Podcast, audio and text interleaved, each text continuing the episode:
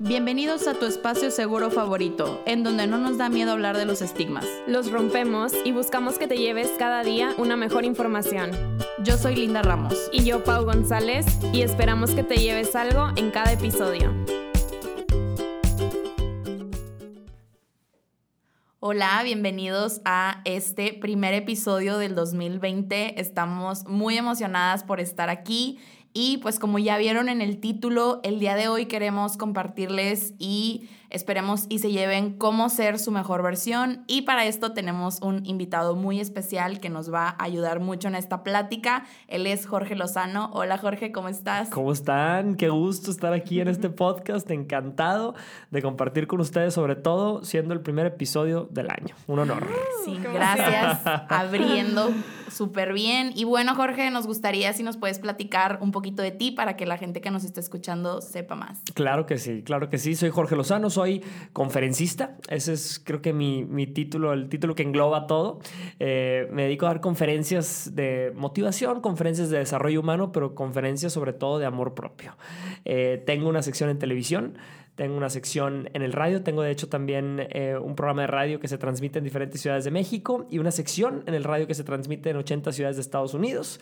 Y estoy en redes sociales como arroba Jorge Lozano H, así me encuentran en Instagram, en Twitter, eh, y doy consejos en redes sociales para tener mejores relaciones personales, porque ya saben que en estos tiempos hay relaciones tóxicas en todos lados.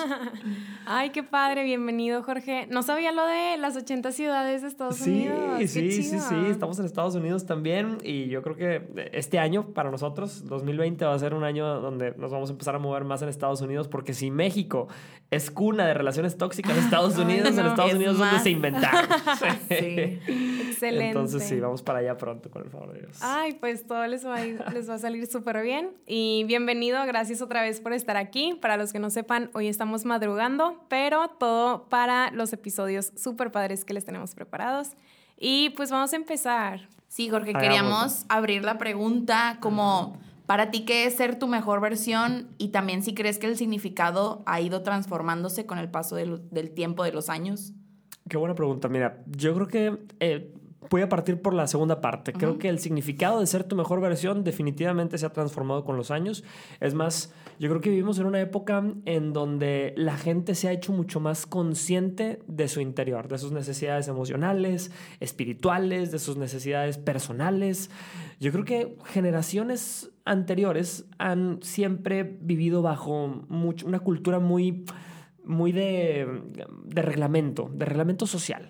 Teníamos que hacer las cosas como las hacía papá, como las hacía el abuelo.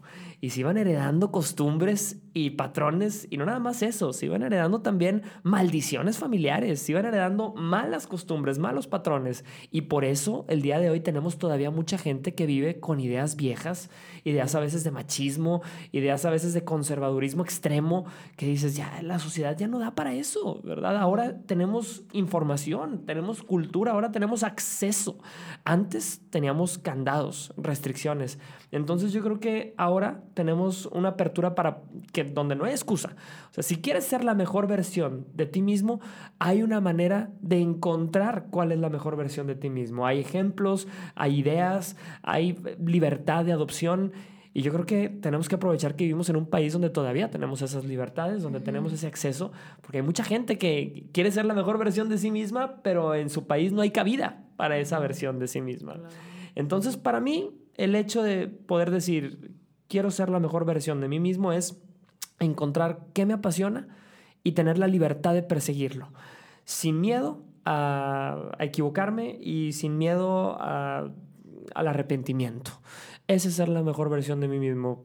Yo estoy seguro que hay mucha gente que nos está escuchando el día de hoy que, que quiere empezar este año con proyectos así disruptivos, que, que, se sacan un susto a sí mismos. Yo siempre le digo a la gente, si tus proyectos no te sacan un susto, si de repente no te levantan en la noche y, te, te, hacen preguntarte, ¿cómo, ¿cómo lo voy a hacer? ¿Sabrá la mano? No sé cómo le voy a hacer, pero, pero lo voy a hacer quién sabe cómo, no estás soñando lo suficientemente grande. Entonces, para mí, eh, ser la mejor versión de, mí mismo es tener esa libertad de perseguir mis convicciones y, que la vida me ayuda a conseguirlas, ¿verdad? Sabrá Dios cómo le hagamos, pero hay que ir tras ello. Qué chido. Wow, me gustó mucho esto que dices de si no te quita el sueño o si no te, te hace temblar, pues qué estás haciendo ahí porque a veces sí, como que, no sé, tienes un sueño o dices, bueno, esta es mi visión, quiero cambiar esto, lo otro de mí mismo o de mí misma, y, y te preguntas, ay, si estoy en el camino adecuado o si estoy haciendo las cosas bien, me estoy rodeando de la gente adecuada y esas cosas que te quitan el sueño, pero luego piensas a futuro y te visualizas y dices, ok, sí, esto me encanta, me apasiona, porque sí, ¿qué, qué sentido tendría algo que no te quite el sueño, o que no te preocupe. Y acabas de tocar un punto muy importante, rodearte de la gente correcta y adecuada. Hay mucha gente que quiere ser la mejor versión de sí misma, pero está rodeada de gente que saca lo peor. No sé si les ha tocado escuchar de relaciones en donde la pareja es bien celosa, bien celosa. ¿Y, ¿y a dónde vas? ¿Y con quién vas? ¿Y a qué horas llegas? Y te está persiguiendo como si fuera tu dueño o tu dueña. Y de repente esa pareja se separa y cada quien anda con gente diferente, empieza relaciones con gente diferente y ya no se ven esos patrones. Hay gente que curiosamente cuando está junta choca. Existe una chispa, así como hay chispas positivas donde se arman relaciones y empiezan de cero, hay chispas negativas. Gente que saca lo peor, la peor versión de ti mismo, de ti misma. Entonces para mí, rodearse de la gente correcta es esencial. Este 2020, si la gente no tiene todavía armados sus propósitos, va tarde o no los armó antes de Año Nuevo, yo te diría, tienes que agregar ahí rodearme de la gente correcta. Jim Rohn, un pensador, un escritor, dice que somos el promedio de las cinco personas de las que nos rodeamos. Y cuando yo digo esto en mis conferencias, mucha gente dice, ya valió más. ¿Qué estoy haciendo? Exactamente. Se acuerda de las amigas, se acuerda de los amigos, bien borrachos, dice, ya valió, ¿y ahora qué estoy haciendo? y por eso es clave que entre tus propósitos de principio de año eh, sea eh, tener gente correcta a tu alrededor.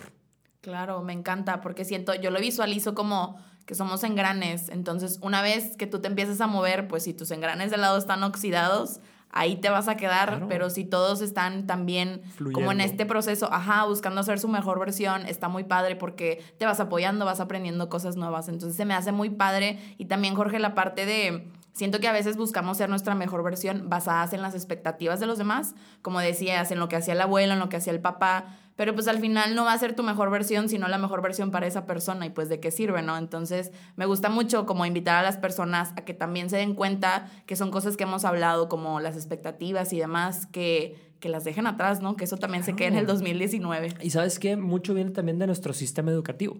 Por ejemplo, en la escuela, a mí, yo cuando estaba chiquito, los maestros me hacían pensar que yo era el niño más menso, más disléxico, porque no tenía habilidades matemáticas, por ejemplo. Mi nivel de análisis era muy diferente al de los niños. Entonces, pues imagínate que mis maestros querían que yo fuera un chango en una competencia de natación. Pues el chango no sabe nadar, así me explico. No fue hasta que yo descubrí dentro de, la, de, mi carrera profesional que lo mío era escribir y los ensayos y el análisis verbal y la comunicación. Cuando yo descubrí eso, empecé a juzgarme a mí mismo bajo mis propias expectativas. Y yo dije, oye, si para el sistema educativo tradicional no tengo cabida como una persona inteligente, pues entonces voy a crear mi propio sistema en donde yo mismo pueda retarme y crecer. Y gracias a, darme cuenta de eso el día de hoy, me doy, tengo la certeza de que me fui por el camino correcto, me fui tratando que me apasiona, porque en, eso soy bueno. Si me hubieran puesto a competir en un, en un océano en donde hay gente que, se basa en expectativas irreales, probablemente ahí seguiría perdido. Entonces yo creo que esa es otra invitación que le hago a la gente, que descubren lo que les, les apasiona y aunque no embone con lo que la sociedad los lleve a o los dicte a, que lo persigan, porque ahí probablemente está su mayor tesoro. Ay, qué bonito. me lo llevo. Anotemos en la lista de me lo llevo. sí, creo que es algo que, que platicábamos también hace poco en, en, otro episodio con Marce Illustrates, que ella también mencionaba lo mismo. Yo en la escuela, no, con Cas, ¿verdad? Con Cas Torres. Bueno, con las dos creo. Yo en la escuela no era tan buena en español, matemáticas, pero está el conflicto de, oye, pues el enlace solo evalúa español y matemáticas. ¿Qué pasa si yo soy bueno? En lo espacial o en otras cosas que, que no, no, se evalúan y a lo mejor yo me siento, no, es que ya no voy a poder ser mi mejor versión porque pues me pide esto y ya voy a fracasar en la vida. Entonces está padre esto de retarnos a nosotros mismos. Porque cuando te retas dices, ok, lo tengo que hacer porque me estoy retando a mí mismo. Como que si compites contigo mismo, te motivas más que cuando compites con otras expectativas. O bueno, también está la parte de no los voy a probar equivocados, que también me motiva. Ese es el primer candado, yo creo. ¿eh? El primer candado es decir, no estoy compitiendo contra ellos. A ver, estoy compitiendo contra mí mismo. Y ahí es donde tienes que superar eso primero, el decir, ¿sabes qué? Me vale lo que digan, lo que piensen, y así entras en tu propia arena de competencia personal, en donde puedes ser la mejor versión de ti mismo, porque me encanta esa pregunta, ¿eh? es una pregunta que a lo mejor si la gente no la, no la desmenuza bien, no entender que es la mejor versión de ti mismo, no la mejor versión del mundo, la mejor versión de los seres humanos, no estás compitiendo contra la sociedad, estás compitiendo contra ti mismo. Exacto, sí, me encanta. Jorge, y también estábamos como planeando esto y respecto a la mejor versión, también nos cuestionamos porque muchas personas aplican el, ay, nuevo año, nuevo yo, new year, new me. ¿Crees que esto es real? ¿Es realmente ser una nueva persona o cómo crees que funcione? Hijo, que, ese, ese, es un cuestionamiento muy, muy común, ¿eh? Nuevo año, nuevo yo. Yo creo que no. Yo, para, yo no creo en el nuevo año, nuevo yo. Al contrario, yo creo en que cada persona va mutando según la acumulación de las experiencias vividas, ¿verdad? Entonces, si una persona quiere empezar de cero y decir, ¿sabes qué? Dejo a un lado lo que fui y empiezo a ser una persona nueva e, este año, yo creo que esa persona nueva está basada en lo que fuiste. Si no hubieras vivido esa relación horrible por la que pasaste, si no hubieras pasado a lo mejor por ese divorcio de tus padres, si no hubieras pasado por esas materias que no pasaste, si no hubieras vivido eso, probablemente no tendrías las herramientas para poder ser la, versión mejorada de ti. Entonces yo creo que debemos de... Bueno, que esa es mi opinión, ¿verdad? Debemos de dejar de buscar la felicidad en el siguiente nivel. Hay mucha gente que busca la felicidad en, el escape. Quiere escapar de sí misma porque piensa que la felicidad está en otra persona. Por eso yo creo que de ahí viene la frase nuevo año, nuevo yo. Dice, pues como yo, el, actual yo no es feliz, pues quiero reinventar el yo para que el, a lo mejor el yo del futuro sea el que sea feliz. Pero la consecuencia va a ser que se va a acabar el 2020 y ese yo ya no va a ser el yo del futuro, es el yo actual y tampoco va a ser feliz. Entonces es siempre la persecución de la felicidad pensando que está en otro lado, que está en otra persona, que está en una persona del futuro. Yo creo que debería ser nuevo año, mismo yo, pero mejor yo un mejor yo a pesar de todo lo que hayamos vivido, a pesar de todo lo que hayamos sufrido o hayamos triunfado. Yo creo que de ahí viene todo, del aprendizaje, de sacar lo bueno y siempre de andar como prueba de embarazo, positiva. De eso se trata todo.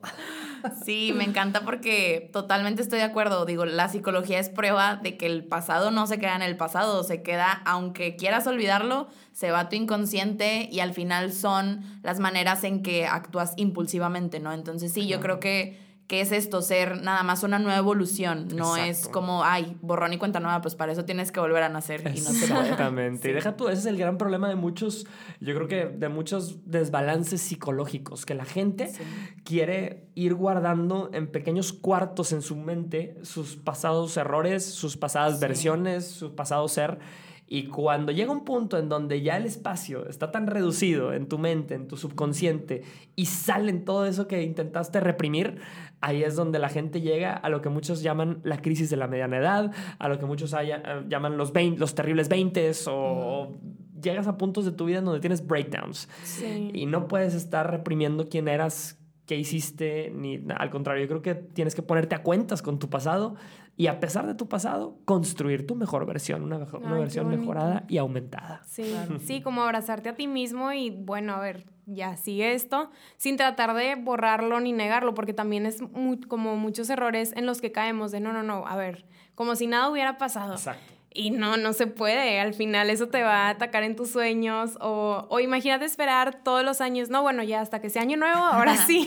Empiezo de cero. Y sabes que lo vemos, lo vemos en redes sociales todo el tiempo. O sea, la misma filosofía de los filtros. Hay mucha gente que le aplica, le aplica filtros a su vida.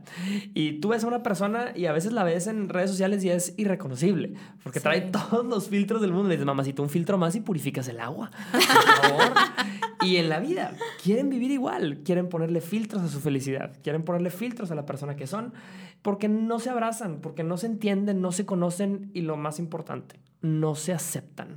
Yo creo que la vida tiene que ser sin filtros, completamente sin filtros, así como eres, así encontrarás tu tribu. Eh, no estés buscando llenar expectativas de otros y buscar penetrar tribus en donde no te entienden, en donde no hay compatibilidad. Ese es el gran problema del ser humano, que quiere pertenecer siempre y cuando no tiene nada en común se modifica a sí mismo para intentar pertenecer, sacrificando sus valores, sacrificando lo que son, su esencia, y ese es el su gran esencia. Creo que es lo más importante, porque sí, nos, nos hemos, o bueno, creo que a todos nos ha pasado que por intentar pertenecer ya no te sientes tú mismo, y luego la otra perspectiva, cuando más auténtico eres, conectas con las personas que más te dan felicidad, que más te contagian, con las que brillas, entonces, qué bonito, me gusta que toques este tema. Claro, y también de ahí está detrás de la filosofía de los, de los followers.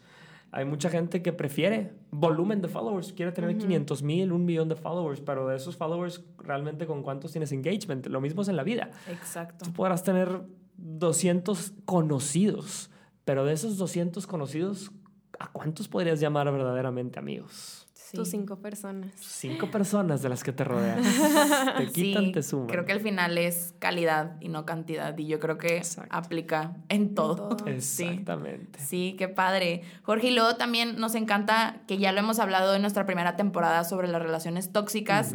Queríamos que las personas que nos están escuchando sepan de qué manera o cómo podría funcionar que las relaciones tóxicas se queden en el 2019. Claro, mira, las relaciones tóxicas son un tema muy complejo. muy complejo, porque son de esas enfermedades que uno no se da cuenta que tiene hasta que ve el, el, síntoma ya en su piel, en su vida, en su estrés, en su, en su manera de vivirla. Hay mucha gente que está cocinando, que lleva todo el año pasado cocinando una relación tóxica y no se va a dar cuenta hasta que le explote en la cara. Entonces, eh, a esta gente que, que considera que ya ha visto señales de que está en una relación que no es sana, en una relación donde no la respetan, donde no la valoran, yo siempre le digo, sobre todo a las chavas les digo, acuérdate siempre de lo que vales y súmale los impuestos. Todo parte del valor propio. Si no te quieres, si no te amas o si no te aceptas completa, vas a estar buscando que quien te entregue esas migajas de cariño para sentirte aceptada o querida. Y lo ves en todos lados. Por eso vienen tantas teorías, por ejemplo, la teoría de que hay mucha gente que tiene daddy issues. Daddy issues. Papá se fue de la casa, papá se divorció de mamá o papá era un mujeriego. Por ende, yo busco una expectativa, yo tengo una expectativa, yo tengo un patrón de hombre que quiero que me acompañe. Y generalmente eh, mucha gente quiere vivir, o el patrón de amores lo aprende de sus padres. Oye, que papá era medio tóxico, pero esa era la realidad en nuestra casa pues yo me voy a buscar un novio que sea medio tóxico, pues total, yo es normal. Mi mamá ya, lo vivió, ya pasó por eso, pues es normal. Entonces vas adoptando y vas agarrando patrones hereditarios sin darte cuenta. Hay mucha gente que, que, dice, yo jamás voy a ser como mi mamá, jamás voy a cometer los mismos errores que mi papá, y no sabes si los estás cocinando ahí, como una sopa maruchan, a fuego lento. Ahí estás cocinando la, el mismo caldo de errores de tus padres pensando que te estás alejando de eso, pero traes esa expectativa heredada. Entonces, ¿cómo podemos evitar cargar con relaciones tóxicas a este 2020? Lo primero, primero es saber lo que valemos y lo que somos. Hay mucha gente que quiere tener esa pareja porque piensa que con la pareja va a ser feliz. Piensa que si hay un huequito en su corazón que no está lleno es porque le falta alguien. Y yo siempre te, te he dicho en mis redes sociales, la pareja no es una hamburguesa no está diseñada para llenarte. Si no estás lleno o no estás llena tú misma, si vas a buscar a alguien para intentar llenar ese vacío, lo único que vas a hacer es ampliarlo y ampliarlo y ampliarlo y ampliarlo. Entonces, mi primer punto sería, deja de buscar quien te llene, empieza a ser lleno o llena de ti mismo y llegará alguien que complementará ese lleno. Entonces, esa sería, creo yo, mi, mi esencia para, partir. Para partir, exactamente. Pero que ustedes lo han visto y en todas relaciones tóxicas hay. Y lo peor de todo es que a veces se lo dices a tu amigo, se lo dices a tu amiga güey, se me hace que esa relación no es para ti.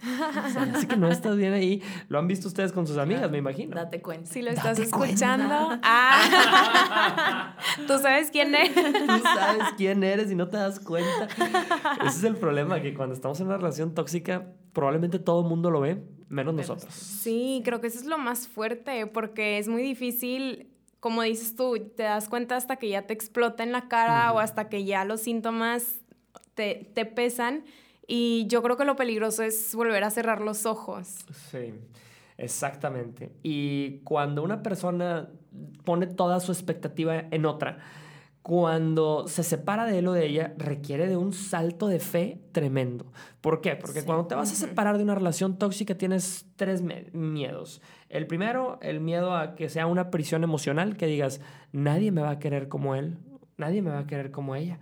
Para encontrarme a alguien que me quiere y ahora, la soltería no me, no, me gusta. Yo por eso siempre tengo una frase que dice, eh, no, no, te, no le tengas miedo a un, o sea, no bajes tus estándares de calidad por tenerle miedo a vivir un momento de soledad. Oye, no porque, no porque estés acompañada significa que estés bien acompañada, ¿verdad? Esa es yo creo que la primera prisión. Hay mucha gente que está en matrimonios, que yo le llamo la prisión económica, eh, que dice, pues bueno, pues ya estoy casado, ya estoy casada, si me separo, las implicaciones económicas, ¿quién me va a mantener? ¿Cómo voy a vivir?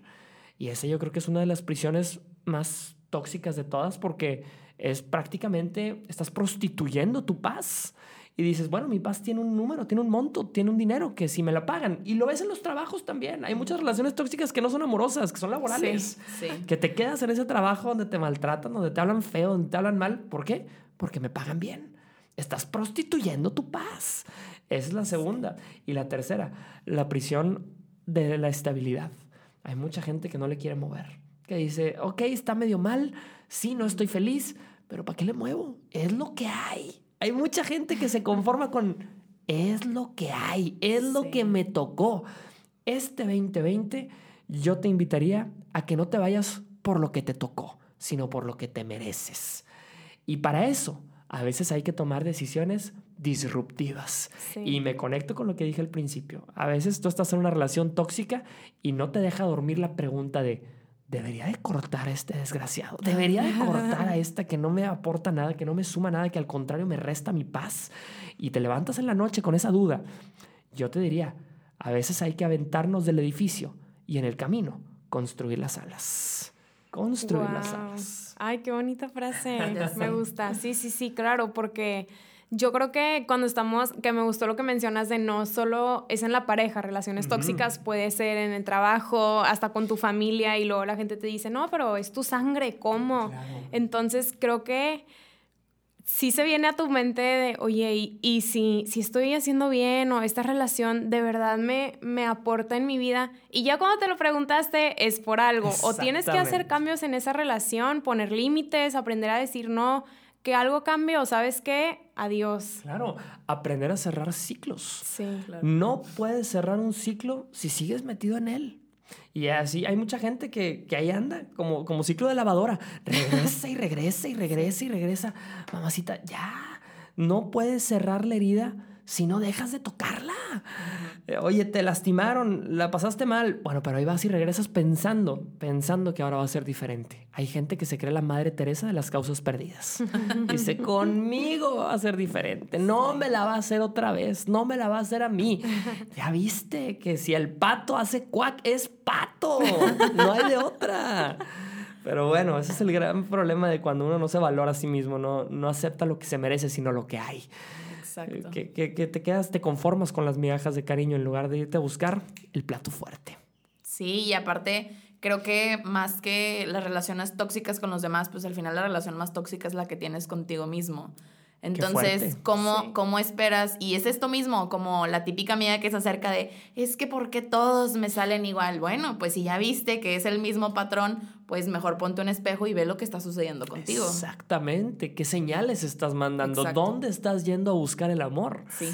Claro, mucha gente siempre piensa que el error está del otro lado de la, de la cerca, que está del otro lado cuando no se ha puesto a pensar que probablemente el error está en el patrón que yo estoy trayendo a la relación. Es Qué fuerte. A ver, primer propósito, espejo en nosotros para cuestionarnos, valorarnos, darnos ese amor propio, que lo difícil es que no nos enseñan. O sea, a mí mis papás nunca me dijeron, ay, bueno, bueno, sí, mi mamá sí, pero no es algo común como valórate, claro, quiérete. o, no lo captaste. Cuando te lo enseñan, te lo enseñan muy, muy niña a lo mejor y no lo captas porque no lo has vivido. O muy, o sea, muy abstracto de que, ay, sí, quiérete. ¿Y qué es quererme? Ah, bueno, descansar, eh, no aceptar relaciones tóxicas, poner límites, respetarme. A ver, ¿qué es respetarme? ¿Cuáles son mis creencias? Entonces, creo que necesitamos aterrizar muy bien qué significa el valórate, quiérete para poder llevarlo a cabo, porque si no sabemos, pues a lo mejor yo digo que me quiero mucho y, y, no. Y es bien complicado porque vivimos en una época que quizá está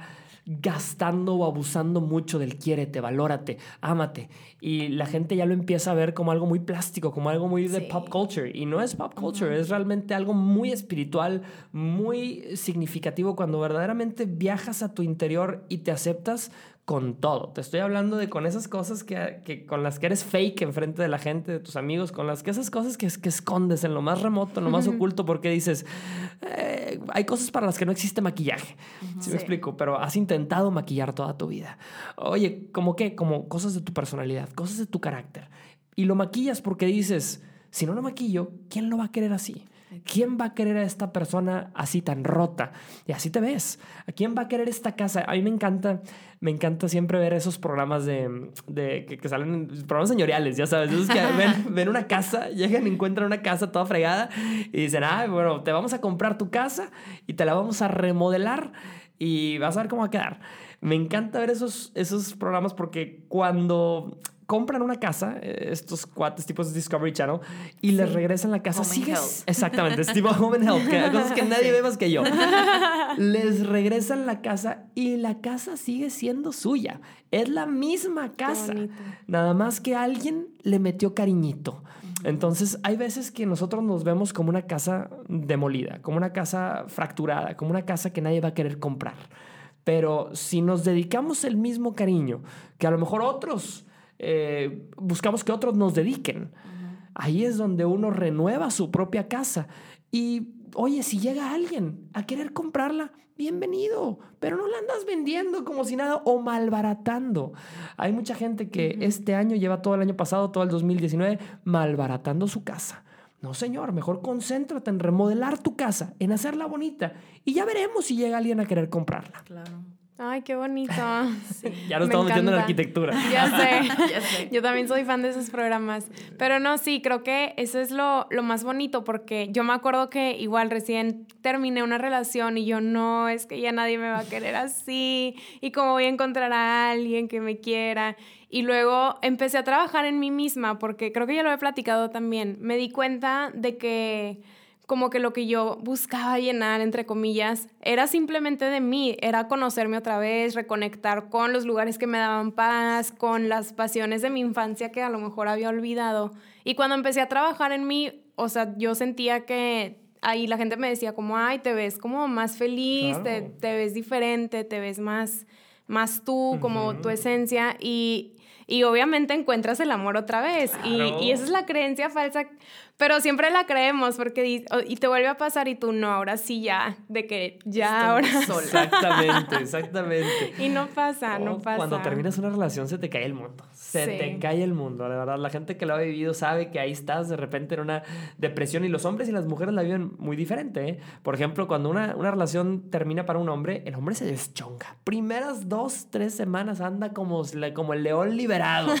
No, no voy a generalizar, pero, pero muchos hombres lo viven así. Y las mujeres no, al contrario, las mujeres creo que toman las primeras dos, tres semanas para, para meditar en lo que acaba de pasar, para guardar una especie de luto. Y salir de ese luto a veces, a veces es muy difícil. Y por eso siempre es importante que, que exista en tu grupo de amigos, en tus cinco personas que te rodean, tiene que haber una amiga desmadrosa. Una amiga desmadrosa que te diga, güey, hoy salimos. ¿Cómo? Pero no quiero. Hoy salimos, porque de repente necesitamos a alguien que nos traiga, que nos ayude a tomar esas decisiones disruptivas, de empezar de cero otra vez, de, de empezar a de reencontrarte contigo mismo, contigo misma. Entonces es importante que tus amigos y amigas contribuyan. Ay, qué chido. qué bonito. Pensé en esos amigos de que. Saludos, Paola.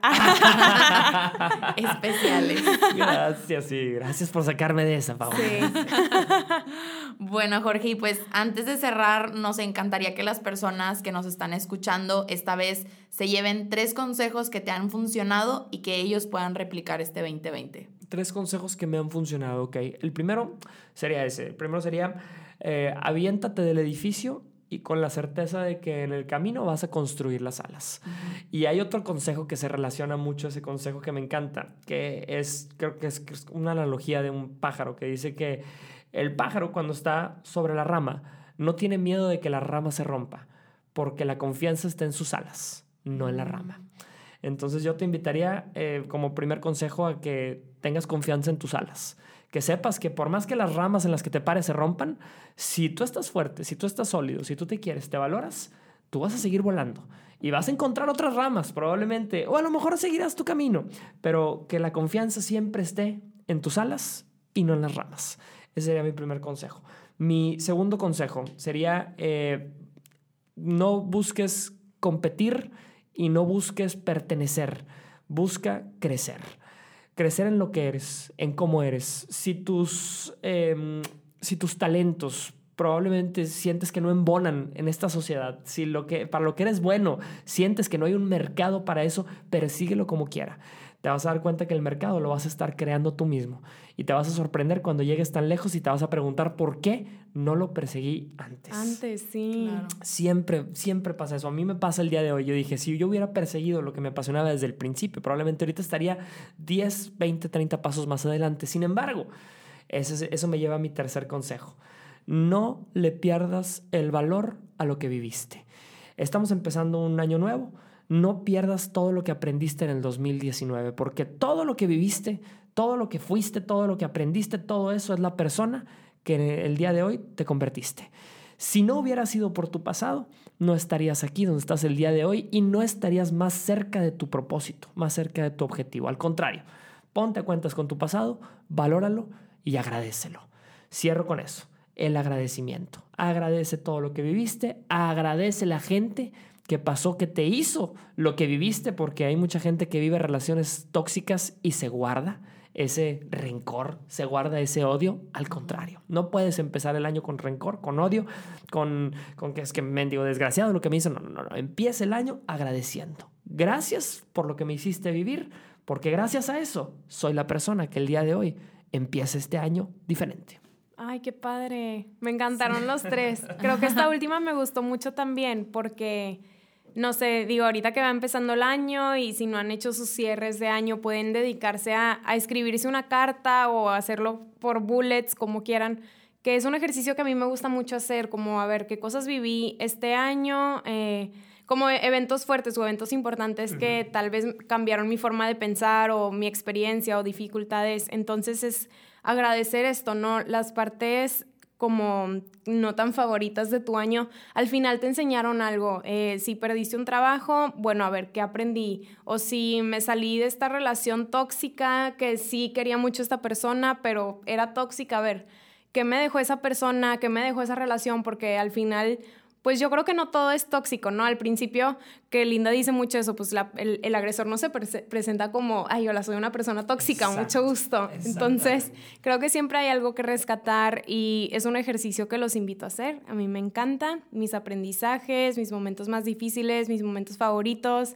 mis cinco personas que aprendí de cada una. Entonces, es bonito hacer este tipo de cierres porque nos dan como la pauta para el siguiente año. Entonces, pues sí, este 2020 pónganse a hacer sus cierres de año, sus propósitos de año nuevo, sin olvidar la esencia de nuestras personas, como ya lo mencionamos. Totalmente. 100%.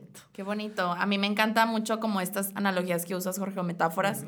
Nosotros utilizábamos mucho el tema de las plantas, el florecer, entonces también creo que, que una manera de verlo es como analizar este jardín que estamos cosechando. Si vemos que nunca nos da frutos, si vemos que siempre se echa a perder nuestra cosecha, pues hay que echarle un ojo, ¿no? Ver qué es lo que estamos sembrando, qué es lo que estamos haciendo. Entonces sí, yo creo que yo partiría en que para mí el consejo que me gustaría que se llevaran es que revisen su jardín, que revisen qué es lo que están cosechando y que busquen una mejor versión de ese jardín, pero sin quitar toda la tierra, sin hacer esto de, ay, sí, una, una nueva versión mía y voy a empezar de cero, sino, no, con lo que ya tienes, crea algo nuevo y mejor. Totalmente, totalmente. Yo cerraría con diciéndoles que partir un año siempre tiene expectativas, siempre tiene cosas que uno se imagina. Yo te diría, aunque la vida no te lleve por la autopista, aunque la vida decida de repente a mitad de tu año, de tu 2020, llevarte por la por el camino de terracería, nunca dejes de andar el camino y no te desmotives, porque a veces hasta en los caminos equivocados uno llega a destinos perfectos. Ay, qué bonito. Sí. Me lo llevo. Ah, Otra vez. también. Eso nos llevamos esta mañana. Sí. Pues, Pues, bueno, sí, ya para cerrar, Jorge, como te habíamos platicado, pues vamos a hacer la pregunta del cierre. Y pues bueno, Pau, ¿tú qué te llevas? Ay, me llevó mu- mucha motivación. ya sabía que me iba a reír mucho en este episodio, Jorge, lo, lo sabía en mi mente, pero también sabía que iba a aprender mucho de ti y me llevó esta parte de, pues, de inspirarnos. Me quedo con las cinco personas, porque creo que, que sí, eso es muy importante, porque a mí me ha pasado que, no sé, estás en ciertos entornos, ya sea trabajo o escuela, en la que convives mucho con, con las mismas personas y eso puede ser muy positivo como puede ser muy negativo. Entonces creo que me, me llevaré esto de a ver cuáles son mis cinco personas a las que admiro, a las que me apoyan, que me sacan de fiesta, que me aterrizan, que me dicen, hey, date cuenta. Eh, lo voy a considerar mucho y pues lo voy a incluir en mi cierre. Todavía no hago el mío, pero estoy muy emocionada por hacerlo. Entonces, pues también me llevo mucha gratitud contigo. Gracias por estar aquí. No, un placer. Y, y ya eso me llevo. Un placer. Sí, tú linda, ¿qué te llevas el día de ¿Qué hoy? ¿Qué me llevo? Yo creo que lo que más me llevo es lo de la casa. Me gustó mucho, como yo también veo esos programas, a mí me fascina y como yo soy una persona que de repente se pone a hacer limpias de su closet y renueva todo, porque a mi mamá también le encanta remodelar todo. Creo que me llevo eso, creo que siempre podemos buscar ser esta nueva mejor versión. Eh, lo, lo veo reflejado totalmente con mi mamá. Si mi mamá ya ve que la casa sigue siendo la misma, es, ok, vamos a renovar todo. Entonces creo que podemos aplicar lo mismo. No nos tenemos que esperar a que se termine la década, a que se termine el año, a, ah, ya el lunes empiezo la dieta. No. Si al día siguiente o en ese momento puedes hacer un cambio, creo que, que me lo llevo porque no hay que esperar a que alguien decide comprar nuestra propiedad y renovarla, hay que renovarla nosotros mismos. Entonces yo creo que es lo, lo que más me llevo. Creo que el 2020 para mí va a ser como renovar esta casa nuevamente, siempre buscando ser mi mejor versión y seguirme rodeando de estas cinco personas que sean positivas, ¿no? Entonces creo que es lo que yo me llevo y también mucha gratitud. ¿Y tú, Jorge, qué te llevas? No, me encanta. Yo me voy a llevar esto último que platicamos de la planta. ¿eh? Me encantó lo de la planta porque yo creo que una planta es el ejemplo perfecto de, de crecimiento, aunque lleguen tormentas, aunque lleguen a veces eh, cosas que la amenacen. Y te voy a decir qué es lo que más me encanta de la planta. La planta se forma en lo oculto, eh, bajo la tierra. Se, forma donde nadie la ve. Entonces, si este 2020 tú has estado trabajando o que vas a empezar a trabajar en proyectos que probablemente han estado ocultos durante tu vida, que no has sacado esos talentos, no has sacado todavía ese, ese plan que traes, pero este 2020 es el año en donde la planta por fin sale de la, de la tierra, no juzgues el- tu proyecto, no juzgues tu vida por el tamaño de tu planta, ¿no? Porque todo el trabajo está quizá debajo de la tierra, en esas raíces firmes que has estado construyendo y no, no- no te asustes si de repente esa planta se convierte en un árbol muy grande este año y este año eh, sin duda es el año donde estoy, estoy seguro que vas a estar festejando que construiste un jardín. Ay, qué, Qué bonito. y bueno, Jorge, antes de irnos, nos gustaría que pudieras repetir tus redes para las personas para que te puedan encontrar. Claro que sí. Me encuentran como arroba Jorge Lozano H en Instagram, en Twitter, en Facebook y YouTube me encuentran como Jorge Lozano H Conferencias. Excelente. Muchas gracias por invitarme. Gracias. Linda Pau, gracias. Espero Gracias regresar. Sí, claro. y pues bueno, ya saben que a nosotras nos pueden encontrar como arroba y que te llevas. Ahí también vamos a dejar todas las redes de Jorge para que las puedan encontrar fácilmente. Y pues bueno, esperamos hayan disfrutado mucho este episodio. Yay, nos vemos el próximo. Hasta la próxima. Yay. bye. Bye bye. Bye.